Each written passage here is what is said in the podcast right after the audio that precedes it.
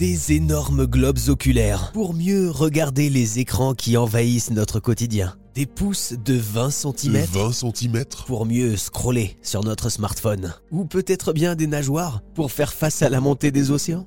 À quoi ressemblera l'homme dans plusieurs milliers d'années? Difficile à dire, mais une chose est sûre, l'anatomie de l'homme continue d'évoluer, chaque jour, à chaque instant.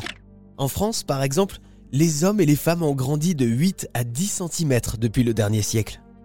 Et ce n'est rien si on compare l'homme actuel à l'Australopithèque. Alors allons-nous continuer à grandir? Quelles seront les prochaines étapes de la modification de notre anatomie? Pour en savoir plus, on peut peut-être se tourner vers notre passé.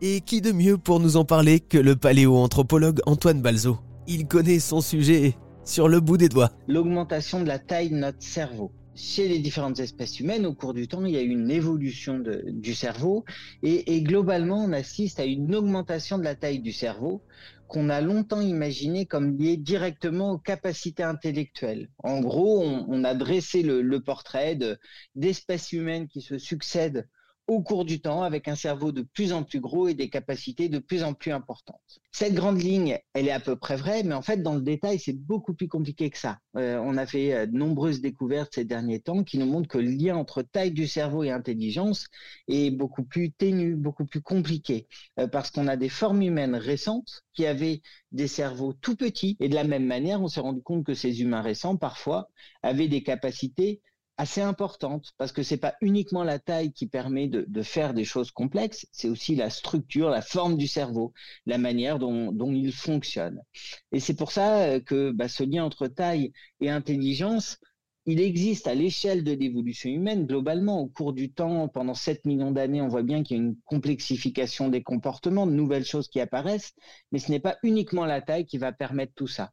Et puis, en fait, la démonstration ultime, c'est quand on regarde euh, au sein de notre espèce, comme au sein des autres espèces d'ailleurs, il y a une variation de taille qui est très importante et qui n'est pas du tout liée à notre intelligence. En moyenne, les femmes ont un cerveau plus petit que les hommes, alors qu'on n'a jamais pu détecter une différence de moyenne euh, de l'intelligence entre les hommes et les femmes, par exemple. Et alors tiens, tant qu'on parle de la taille, justement, parlez-nous de, de la taille de l'être humain qui euh, a beaucoup varié. De la même manière, il y a une variation de, des dimensions humaines au cours du temps.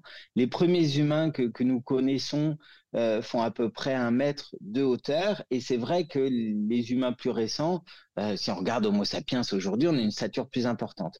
Mais dans le détail de l'évolution, il y a eu à nouveau des changements. Les humains les plus grands ont vécu il y a plusieurs centaines de milliers d'années. Ils étaient plus costauds, plus robustes que nous. Certains avaient même un cerveau encore plus gros que le nôtre. Euh, chez Homo neanderthalensis, ce cerveau était plus gros que chez les humains d'aujourd'hui. Donc il y a eu des variations aussi en fonction des périodes, des époques et des différentes espèces humaines. Alors le fait que l'anatomie de l'homme évolue comme ça ces derniers temps, que l'homme euh, ait pris euh, quelques centimètres et grossit aussi, c'est dû à quoi? Du coup, c'est des gènes qui se modifient? Alors ça, ce sont pas euh, réellement des évolutions dans le sens où ce sont pas des choses héritables qu'on va transmettre à nos enfants. ces variations-là, elles sont liées au changement euh, de conditions de vie euh, depuis que l'humanité existe, et puis en particulier sur les périodes historiques, on, a une information euh, importante qui nous montre qu'au moment où les humains ont plus à manger, où les conditions de vie sont meilleures, eh bien les humains sont en meilleure santé, vivent plus longtemps et sont plus grands euh, qu'au moment où ça va moins bien. Donc ça c'est euh, c'est de, de l'évolution, c'est pas réellement de l'évolution, c'est les conditions de vie qui permettent euh, ces événements-là. Il suffit qu'il y ait à nouveau une famine pour que la taille moyenne de la population diminue. Merci Antoine Balzo.